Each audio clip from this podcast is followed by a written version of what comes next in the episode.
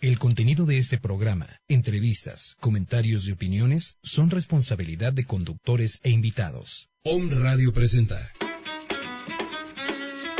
La Escuela de Estudios Superiores en Medicinas Alternativas y Complementarias, Massage, presenta.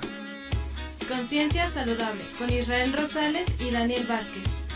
Una oportunidad para escuchar a los especialistas que te ayudarán a recobrar tu salud física, mental y espiritual. Reconcíliate con tu salud. Iniciamos.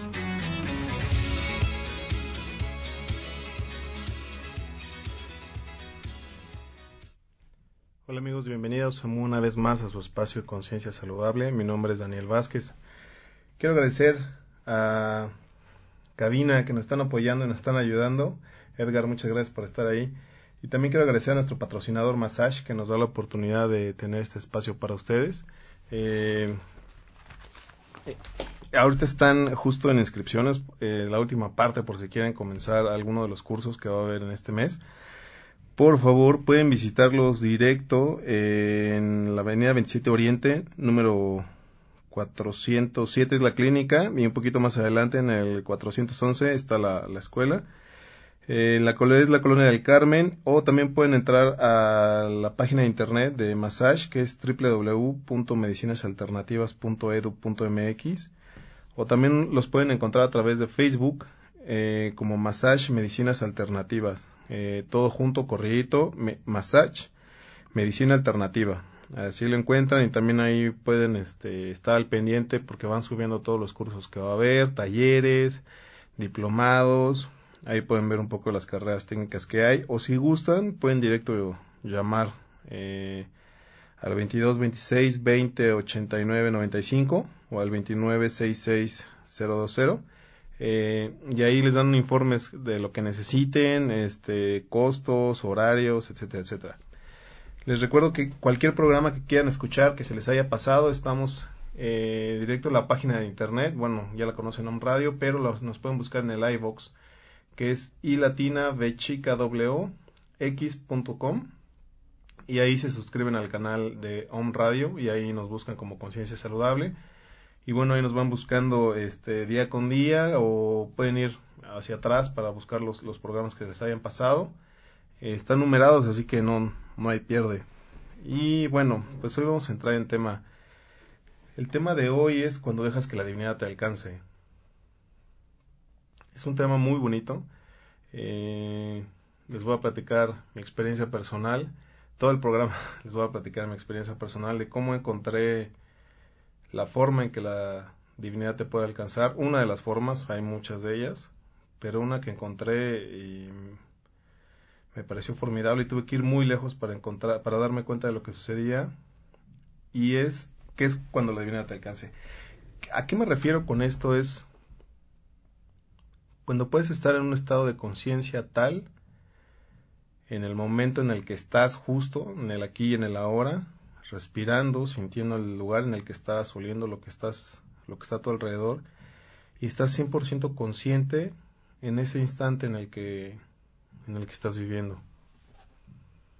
¿Qué pasa cuando estás consciente del momento en el que estás viviendo? Todo se manifiesta. Eh, es una sensación bien bonita donde te puedes conectar contigo mismo y con el instante. Y por algunos instantes muy breves, te das cuenta que el tiempo parecería doblarse. ¿A qué me refiero con esto? Es una sensación en la que solo estás para ti, disfrutando el momento, y no existe absolutamente nada más, no hay preocupaciones, no hay angustias, no hay pasado, no hay futuro, Simplemente estás en un presente que es el tuyo y tú te manifiestas y tú te sientes y tú te experimentas. Parecería algo muy simple, parecería algo que lo hacemos todos los días, pero en realidad no sucede. La vida que llevamos es tan acelerada o estamos pensando siempre en otras cosas. Estamos en el coche y manejando estamos pensando cuando llegamos a casa o si tenemos hambre o lo que vamos a cenar. O si estamos en el camión estamos metidos en el teléfono, en el WhatsApp, en el Facebook o estamos metidos en otras muchas cosas, estamos comiendo con los amigos, pero estamos tan distraídos todo el tiempo, a veces estamos en la casa, estamos cenando y en lugar de dedicarnos a cenar estamos viendo la televisión o estamos leyendo o estamos platicando. Y pocas veces nos dedicamos a una sola cosa. de pronto se puso de moda ser hombres multitareas, como nuestros equipos eh, de comunicación, como puede ser la computadora. Y en realidad podemos hacer muchas cosas, pero mientras más cosas hagas, digamos que divides tu capacidad mental de pensamiento, concentración y conciencia en el aquí y en el ahora. Y entonces, ¿qué pasa? Estás tan inmerso en tantas cosas que no tienen nada que ver con el momento en el que estás viviendo que simplemente se te va el presente y no te diste cuenta. Y entonces después no sabes dónde están las llaves, después no sabes dónde dejaste el teléfono, después no sabes a dónde ibas, después ibas corriendo, bajando las escaleras o subiendo y decías a dónde iba. En realidad es muy sencillo, no estamos acostumbrados a estar aquí en el ahora. Y es un reflejo de, esta división que tenemos de nosotros mismos. ¿Cómo llegó a esta conclusión? Pues bueno, para llegar a esta conclusión tuve que hacer un viaje y ese viaje fue desencadenado por una crisis que tuve. Eh, es importante saber que las crisis, ah, tal vez es una palabra muy fuerte en un contexto eh, pues popular. A veces las personas creen que cuando estamos en crisis es porque eh, es algo negativo o algo exageradamente malo pasó y no, realmente una crisis es cuando tu sistema de creencias o tus valores o tu ideología o a lo que sea que le reces, ores o todo lo que sea, simplemente se pone en duda. Estas crisis son muy buenas porque uno entra a comprobar y corroborar si todo lo que está sucediendo o lo que es uno mismo en, pensamiento o en emoción es lo que realmente somos. En ese momento, cuando yo tuve esta crisis, yo estaba viviendo en un ashram en la Ciudad de México, en Santa Fe, en Manzanitas, eh, un centro que, comenzó Babaji. Babaji es un estudiante muy cercano a Yogi Bayan. Yogi Bayan a su vez fue un hindú que vino a América en algún momento de su vida. Él consideró que, que su destino estaba aquí en América. Su destino no era únicamente su experiencia, la que había vivido en India. Entonces vino, vino a, América, primero a Canadá, después se fue a Estados Unidos y en Estados Unidos comenzó a, a enseñar lo que era Kundalini Yoga. En algún momento eh, Babaji conoció a Yogi Bayan y Yogi Bayan le dijo tu destino es en México y bueno, él vino a México, eh, comenzó a hacer el ashram, primero estaba en otro lado en México, eh, ay, no recuerdo el nombre donde primero eh, inició Babaji, después se fue a Santa Fe, bueno, a Revita de Santa Fe, por desierto de los leones, y entonces Ahí yo conocí el ashram, eh, que en ese momento Babaji ya había fallecido, eh, y entonces estuve viviendo ahí un, tiempo, y a través de este caminar que yo tenía buscando justo esta conexión, yo buscaba conectar con la fuente, buscaba el reencuentro de mi ser y la luz, y bueno, muchas cosas yo buscaba en ese momento. Y entonces estuve viviendo un año ahí, en ese ashram, y a través de un ejercicio de meditación y conciencia de mí mismo y una vida eh, pues sana, por decirlo de una forma, nos, acostábamos a una hora bastante decente, la comida era vegetariana, eh, obviamente no fumábamos, no bebíamos, no nos drogábamos, eh, no nos desvelábamos, no teníamos de alguna forma sexo, ¿no? Era un, año célibe, la mayor parte del tiempo. A veces me di mis escamas, la verdad no, no pude todo el tiempo. Pero lo importante era que tener una vida lo más sana posible, eh, tratando de guardar estas, estos apegos hacia las cosas materiales, como, como puede ser eh, pues la fiesta, por ejemplo, ¿no? El alcohol o el tabaco, o estas cosas muy pasionales y que nos distraen a nosotros mismos. Entonces, cuando terminó este periodo, yo en realidad no sabía qué hacer. Eh, había avanzado mucho, pero no me había dado cuenta. La gente que estaba a mi alrededor me lo decía, pero yo todavía sentía que hacía falta una, una conexión particular en la que en la que pudiera experimentarme y experimentar mi ser y cuando digo mi ser es experimentar a Dios o experimentar esa divinidad que está dentro de nosotros de cada de cada ser y entonces alguien dijo pues ¿por qué no vas a India? Y entonces a mí se me hizo muy fácil en ese momento decir, ah, pues sí. Yo no sé a qué iba a ir, en realidad mm, el único pretexto para estar en India en ese momento era conocer la ciudad donde Yogi Bayan se había iluminado. Esta ciudad está en Punjab, eh, al norte de India, y esta, en esta ciudad está el Templo Dorado. Eh, es un templo muy bonito.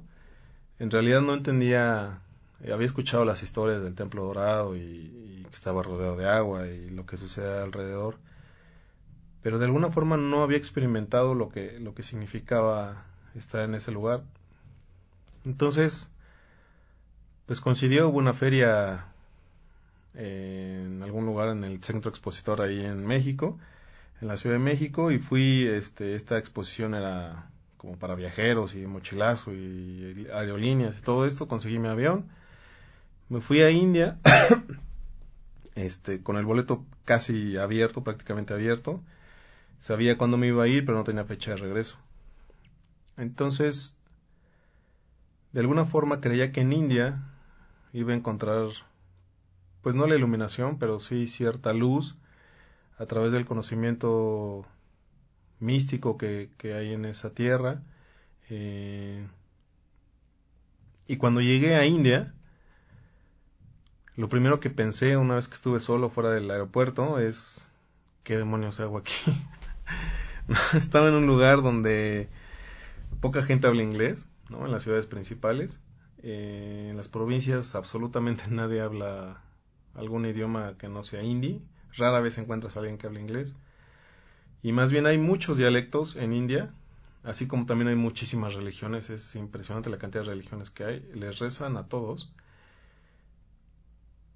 Y entonces, más que encontrar la unificación de mí, encontré mucho caos en todo lo que sucede a mi alrededor.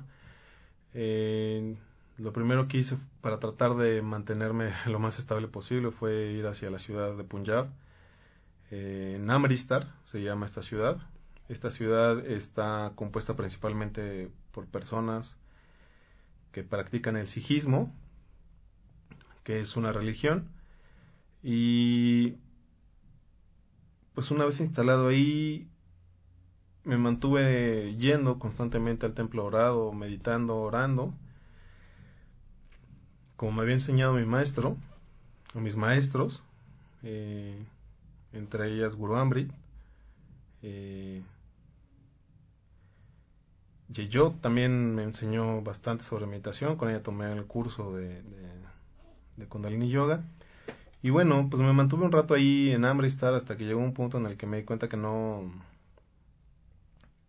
pues que tenía que moverme, ¿no? Tenía que buscar otros espacios. Y entonces comencé a recorrer India, en realidad tratando de encontrarme a mí mismo a través de meditación, ¿no? Estaba, conocí playas, conocí bosques, conocí desiertos, y entonces trataba de, encontrarme eh, en alguno de estos sitios hasta que en algún momento visité la ciudad de Mathura, eh, donde vivió, eh, donde viven la mayoría de, los monjes. Hare Krishna es la ciudad de, Krishna, donde, donde creció, y bueno, hay muchos templos dedicados a él. Y entonces ahí me, encontré con un amigo, un amigo mío eh, ya de muchos años atrás, y tuve la oportunidad de estar ahí con él en el templo, con su maestro, eh, llegó un momento en el que me sentía de alguna forma frustrado, no entendía lo que estaba pasando, había días que eran insoportables para mí porque mis pensamientos rebotaban en mi cabeza tan fuerte que creía que me iba a volver loco. Es una experiencia muy fuerte, ¿no? Hacer un viaje de mochila, hacer un viaje donde la gente no habla tu idioma pero fue al final fascinante poder eh, encontrarme conmigo mismo.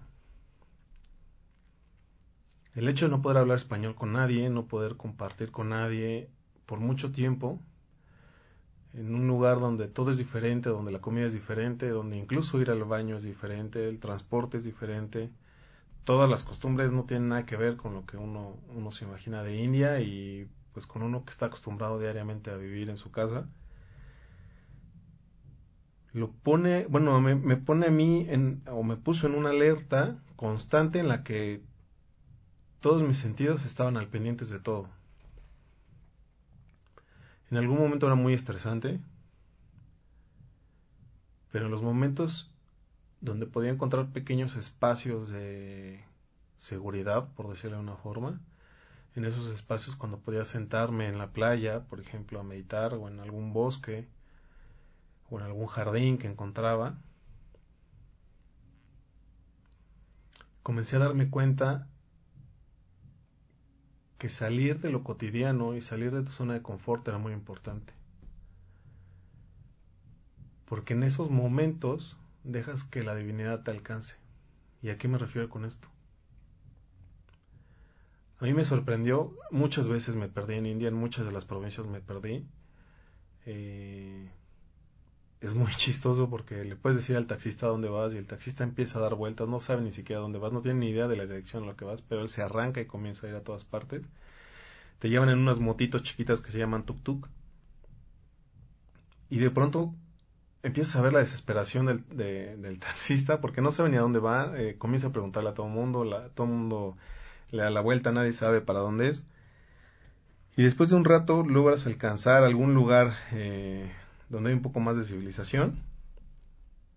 Y entonces encuentras, o a mí me pasó que encontraba siempre a la persona correcta, que iba al mismo lugar que yo, o que tenía una reserva que no iba a usar, y entonces me invitaba a su habitación, y me podía quedar yo en esa habitación, o me daba la dirección de algún hostal, y siempre, siempre, siempre, cuando ya estaba desesperado y sin un lugar fijo al, que llegar, encontraba siempre la persona idónea que me decía, ven para acá, este, ven, mejor come aquí, eh, mira, visita este templo, o mira, ven, vamos a hacer este, esta oración en tal lugar, o mira, ven, está, acá está cascado, mira, ven, pásate este río y no sé qué. Y así muchas experiencias que a mí me sorprendía cómo en los momentos de desesperación siempre encontraba la persona eh, adecuada. Casualmente encontraba estas personas adecuadas una vez que me rendía. Y literal me rendía, me sentaba en la calle, no sé, ya anocheciendo y decía, no sé qué hacer, no, no sé para dónde ir, no sé dónde comer, no, nadie habla, nadie encuentra nada. Y entonces eh, siempre llegaba la persona adecuada. Hubo muchos momentos en el que estuve tentado a comenzar a planear el viaje, a hacer un itinerario fijo, pero de alguna forma no quería tampoco tomar el control de lo que estaba pasando. Me estaba dando cuenta que, que el dejarme fluir estaba funcionando bastante bien. De alguna forma quería confrontarme con ese miedo a perder el control y al final resultaba formidable. De verdad conocí a personas maravillosas, a músicos, a otros viajeros, que siempre, siempre, siempre tenían una historia y una experiencia que me fue llenando y me fue nutriendo cada palabra que, me decían. A la vez yo compartía mi historia y siempre toda la gente crecía, ¿no? Toda la gente que me encontré, todos esos viajeros con los que en, algunos días estuve compartiendo tren o el hostal o, o la meditación, siempre fue gente bien grata. Al final cuando llegué a Matura con este amigo, él me decía que no tenía sentido de regresar a México y pues yo no entendía por qué. En ese momento pues yo tenía un negocio, ¿no? Tenía pues un trabajo, pues estaba mi familia, estaban mis amigos y él me decía, mira, te lo voy a explicar muy fácil para que me entiendas. Cuando regreses a México es como si regresaras a la Matrix.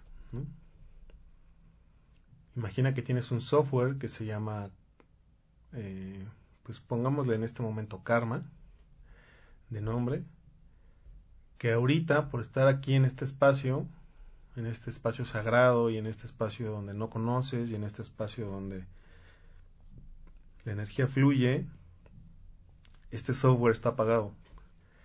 y está apagado porque simplemente no funciona. Cuando regreses a México, este software se va a activar una vez más en tu cerebro y entonces todo va a seguir siendo como era antes. Y entonces yo lo veía y de verdad que no entendía a qué se refería. Entonces llegó un momento en el que pues creí que tenía el pretexto perfecto para regresar a México y entonces regresé por la boda de un amigo y conforme fue pasando el tiempo empecé a descubrir cómo este software karma se cargaba una vez más en mi cabeza y comenzaban las viejas costumbres, las viejas manías, los viejos enojos, y entonces fui viendo poco a poco cómo me iba transformando en el, Daniel que había sido, que no necesariamente era una mala persona, pero no era la persona que yo quería, Me había dado cuenta que había muchas actitudes que había aprendido, eh, ya sea desde la familia, en la calle, con amistades que me di cuenta que no eran mías. Había miedos que no eran míos. Había cualidades que tampoco eran mías. Pero fue formidable ver cómo me fui transformando una vez más en el que era antes de irme al, viaje. En otra ocasión, casi a los cuatro meses que había regresado de India, tuve que hacer otro viaje a Veracruz y entonces me di cuenta de algo formidable. En ese momento fue cuando llegó la inspiración y me di cuenta que la, la, divinidad te alcanza cuando sales de tu zona de confort. Regularmente yo cuando tenía que viajar a alguna parte del país o me iba, eh, me iba en avión o me iba en coche y entonces pues siempre encontraba con qué distraerme. En esta ocasión que iba en el, en el autobús había olvidado mi libro eh, no traía pila en el celular y entonces no había nada más que hacer que estar ahí sentado y de alguna forma disfrutar el paisaje. En ese momento el camión se descompuso y había que moverse, no, no, no había algo, algo tenía que suceder, no sé qué pasó. Y entonces la intuición se manifestó. La intuición se manifestó en mí de una forma tan clara que no podía negarlo. Eh, me di cuenta cómo el rumbo me llevaba a cierto lugar y entonces decidí cambiar el rumbo, la dirección por lo que me decía mi intuición. Y entonces llegué a, mi destino con esta sensación de poder escucharme cuando mi mente se quedaba quieta. Me di cuenta que lo mismo me había pasado en India. Cada que entraba eh, en cierta desesperación por no saber qué hacer, Simplemente me sentaba y dejaba que la divinidad me alcanzara. ¿Qué quiero decir con esto? A lo largo de la vida todos hemos tenido estos puntos de quiebre, estas crisis donde uno se vence y entonces doblega su voluntad y doblega el ego porque ya no sabe qué hacer. Cuando uno está en la zona de confort, no le deja a la divinidad alcanzarnos. ¿Qué quiere decir eso? Cuando estás en tu zona de confort tienes la rutina tan establecida, con los horarios tan establecidos, con la alimentación tan establecida, con las manías tan establecidas, que la cabeza comienza a actuar en automático y cuando esto sucede, nos vamos desconectando del presente. Por eso cuando salimos de la zona de confort, como puede ser un viaje, como puede ser una meditación, en una hora específica, como puede ser en la madrugada, por ejemplo, o cuando salimos de la zona de confort tomamos otro camino, o ahora si nos vamos en una ruta X, nos vamos en otra ruta en el camión, en lugar de dar vuelta a la izquierda, damos vuelta a la derecha y vamos descubriendo, eh, nos damos la oportunidad de descubrir nuevos lugares o nuevas personas, descubrimos cosas formidables. La vida y la divinidad está siempre queriendo acompañarnos y mostrándonos cosas nuevas. Estas cosas nuevas son muy importantes vivirlas o experimentarlas porque a través de ella aprendemos. Y a través de esta experiencia crecemos. Cuando nosotros tenemos la, la, conciencia tan cegada por la zona de confort, no dejamos que la divinidad nos alcance. Eso es muy, muy importante que suceda, porque en esta era es el momento de crecer y de manifestar.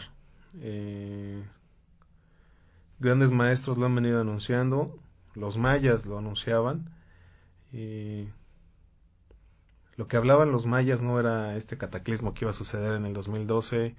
Eh, lo único que hablaban los mayas era en esta ampliación de conciencia que iba a suceder.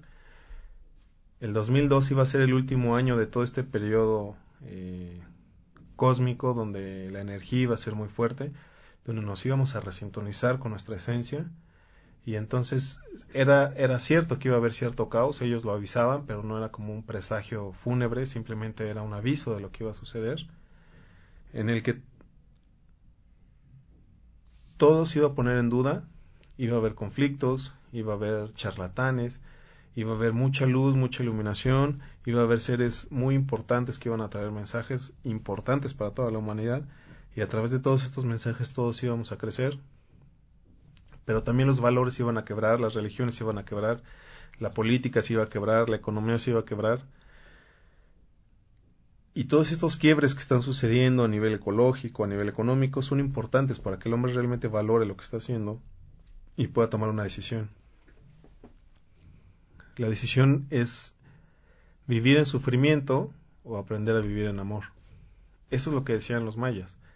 Este tiempo que está sucediendo ahora es el tiempo de la manifestación. Este año es el año de la manifestación, donde la divinidad se hace mucho más presente para darnos estas experiencias de vida, para poder evolucionar como, como humanidad, como especie, y a través de nuestra elevación poder elevar al planeta Tierra. Y entonces es muy curioso cómo hoy más que nunca más que en otros tiempos de, nuestra historia, de nuestras microhistorias, es importante dejar que la divinidad nos alcance. La decisión que tomamos en este momento es vivir con lo que realmente somos, que nuestra esencia se manifieste, que todas las actitudes que tengamos, eh, virtudes o vicios, sean manifestados y sean expuestos ante nosotros mismos la profecía más importante que hacían los mayas es que íbamos a entrar en este salón de espejos donde nos íbamos a poder ver realmente como somos. Entrar a este salón de espejos no es literal entrar en un espacio lleno de cosas que se reflejan, simplemente es poder ver en el otro individuo, en el que está enfrente de mí, en el que está a mi lado, en el que está atrás, poder ver todas las conductas que hacemos, que hacen, y ver con qué nos identificamos, ver qué nos gusta y qué no nos gusta.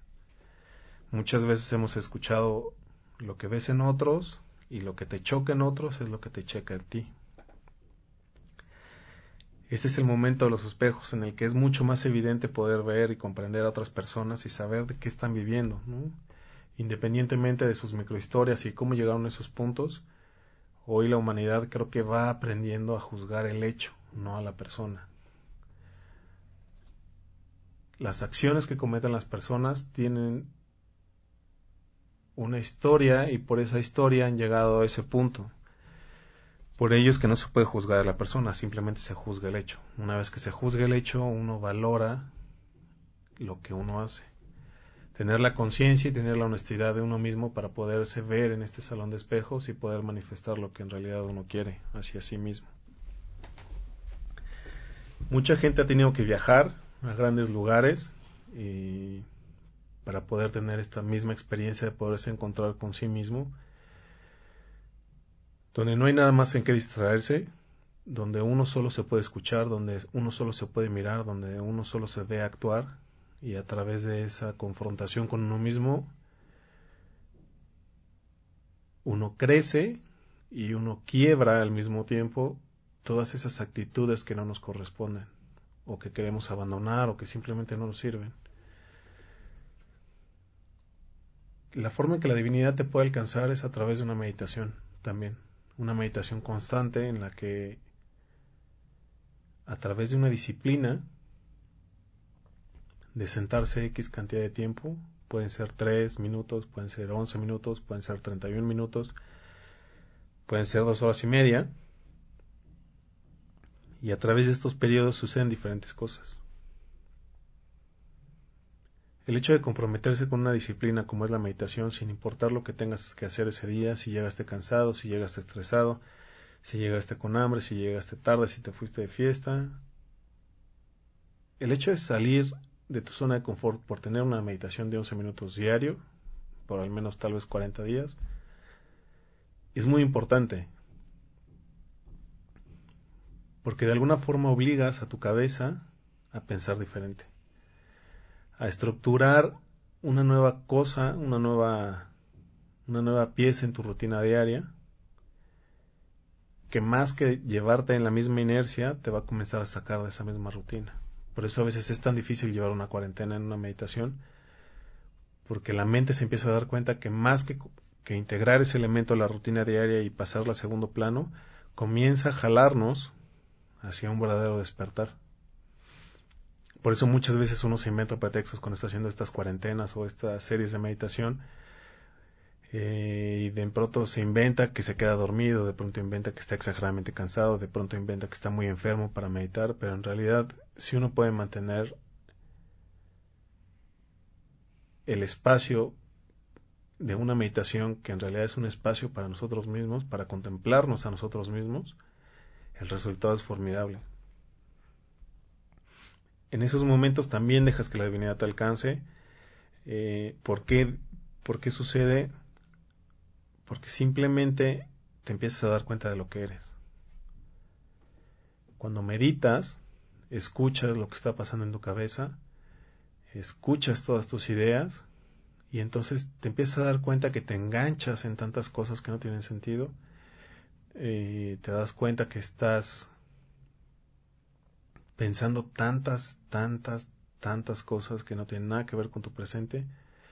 Y en algún momento de la meditación aprenderás a no engancharte. Después de varios días aprenderás a no engancharte, a simplemente darle la bienvenida a, a esa idea, a ese pensamiento y dejas que se vaya.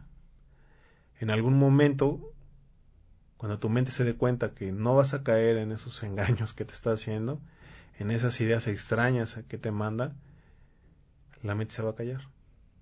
Yogi Bayan decía que en ese momento es cuando la vieja loca de la casa se queda callada.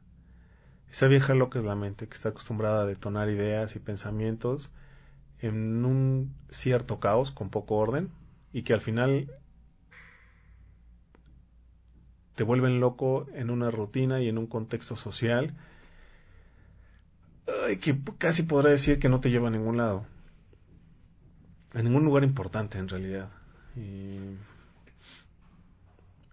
Porque comienza a envolverte en cierto consumismo, en cierta eh, vida social, en cierta apariencia, eh, y en realidad esas son, son cualidades que no nos dejan algo realmente positivo o no nos dejan algo realmente que nutra al alma, ¿no? que nutra la esencia y que nos conecte con la divinidad. Mucha gente hace estos viajes de descubrimiento por esta misma sensación que yo tuve, esta sensación de querer conectar, esta, o simplemente a veces no sabes si quieres conectar, simplemente hay algo en tu cabeza que dice, algo no está sucediendo como debe hacer, algo no, algo me está faltando, ¿no? Eh, a veces tienes el trabajo perfecto, ¿no? Tienes la novia perfecta, eh, tienes el coche perfecto, tienes la casa perfecta y aún así te sigues sintiendo insatisfecho. A veces creemos que distraernos en la fiesta, ¿no? Ir con los amigos al bar o al antro o, no sé, tal vez encerrarnos en el trabajo o encerrarnos en los libros es lo que nos va a llenar, pero en realidad lo único que son estos, estos medios son, son pretextos para a veces distraernos un poco. Me refiero cuando llega a ser algo ya obsesivo. Eh, la gente que es adicta a algo, ya sea la fiesta, al alcohol, eh, al sexo, a, los libros, eh, al ejercicio, simplemente son formas de distraerse de uno mismo. Es una forma de distraerse de esta sensación que le está pidiendo el alma de mírame, ¿no? Aquí estoy. El alma todo el tiempo está pidiendo ser manifestada y esta conexión, esta parte de nosotros que pide esta conexión, también pide ser manifestada. El salir de la rutina es darle la oportunidad al alma de manifestarse a través del mensaje que la divinidad te da. El mensaje que te da la divinidad desde muchas formas. Puede ser con un desconocido que te da algunas palabras, pero que vibran exactamente en lo que tú necesitabas, o que te dicen, oye, ¿conoces tal lugar? O oye, fíjate que fui a tal lugar, o oye, que fíjate que conocí a tal persona, oye, mira, estoy leyendo este libro, oye, mira toda esta experiencia, y entonces en esos pequeños momentos donde uno se da la oportunidad de salir de zona de confort, llega la persona adecuada o el mensaje adecuado, ya sea a través de una televisión, de la película, o simplemente un anuncio en, un espectacular, un flyer, una basura que, que, vuela con una información de algún lugar, de alguna meditación. Pero son esos momentos en los que la vida nos dice, oye, pon atención y aquí estamos. Eh, conecta contigo, conecta con tu esencia. Esos son los momentos importantes en los que, en los que uno puede realmente darse la oportunidad de crecer y avanzar. Eh,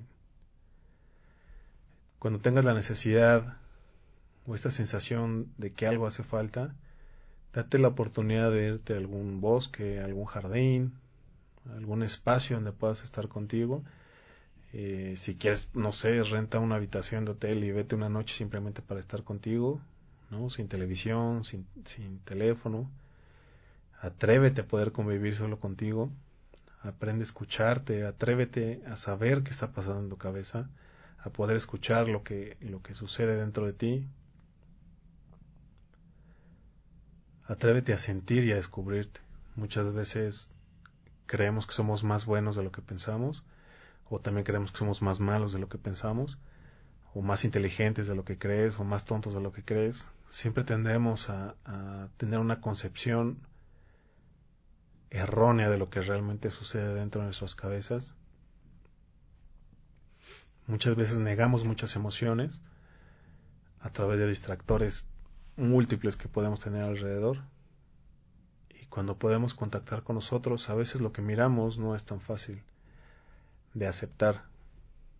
Pero cuando uno se da cuenta que las cosas no son ni buenas y no son malas, sino simplemente son, uno comienza a percibir de otra forma la realidad. Cuando realmente puedes entender que no existe bueno y no existe malo, que las cosas simplemente son como deben de ser porque a través de ellas dan una experiencia, de verdad que es el primer paso para que la conciencia se abra porque puedes aprender a dejar de juzgarte y puedes aprender a dejar de juzgar a los demás, de señalar a los demás y señalarse uno mismo. En realidad es muy fácil saber qué pasa dentro de tu cabeza, a veces sin tener que hacer este ejercicio. Solo observa cómo hablas de los demás. En realidad eres así contigo. Si criticas mucho a alguien, es porque tú mismo te criticas mucho. Si eres muy condescendiente con otros, es porque eres condescendiente contigo. Si eres muy burlón de otros, es porque te burlas de ti mismo.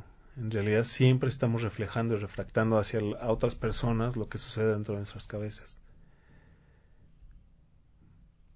Hay que aprender y tener el valor de poderse mirar. Hacer este ejercicio creo que a una edad más temprana es mucho más fácil porque hay menos vicios, menos traumas, menos conflictos, eh, es cierto que también hay muchas más alegrías, muchas más experiencias y mucho más conocimiento que hace más fácil este proceso. Pero de alguna forma, mientras, creo que mientras más joven seas, puedes hacer este ejercicio de una forma más simple porque hay menos dolor dentro de ti, que te puede dejar ver lo que está sucediendo en tu cabeza, lo que estás sintiendo realmente, y poder valorar en algún momento si eso que sientes es tuyo, si eso que sientes en realidad tiene sentido, eh, si eso que te hizo sentir esa sensación es suficientemente importante o en realidad ya pasó o en realidad no tuvo trascendencia en tu vida más que tu misma pues chaqueta mental al final. Entonces dejar que la divinidad te alcance es encontrar este espacio para ti para que puedas convivir contigo y para que simplemente puedas experimentarte. En ese momento cuando realmente puedas estar dentro de ti, en conciencia plena, la divinidad se manifestará en ti. Es cuando la divinidad te alcanza. Y entonces, pues busquen alguna de las formas eh, que les haga conectar con ustedes, ya sea un viaje, y es un viaje solo, un viaje de mochila, eh, una visita a un parque, un café con uno mismo, darse un baño en una tina. En realidad encuentran la forma que ustedes más les guste y en la forma que realmente puedan conectar con ustedes. Atrévense a hacer algo nuevo. Atrévanse a hacer cosas diferentes. Al menos cada 15 días atrévanse a hacer algo diferente, a conocer una calle nueva, un lugar nuevo, un museo, eh, no sé, una cafetería, algún restaurante. Atrévanse a hacer algo que nunca han hecho cada 15 días. De verdad, en esta vida con tantas posibilidades es muy fácil hacerlo. Y se van a maravillar de verdad con lo que van a encontrar. No solo con las personas, con las situaciones, sino lo que puedan aprender de ustedes en esas nuevas zonas donde los sentidos están al máximo para poder entender y poder captar todo lo que está sucediendo, va a ser increíble. La verdad es que esa experiencia que puedan tener ustedes mismas, pues será para ustedes y para su máximo crecimiento y deseo que así sea. Mi nombre es Daniel Vázquez, muchas gracias por habernos escuchado. Este es tu espacio Conciencia Saludable. Bendiciones.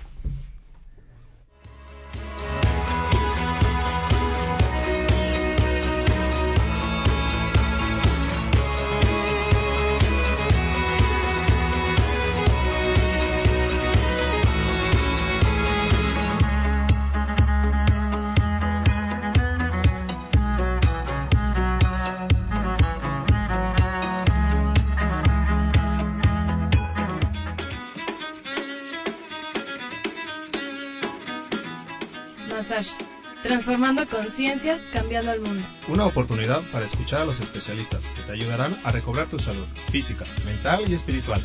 Reconcíliate con tu salud. Te esperamos en el próximo programa. Tu despertar ha comenzado.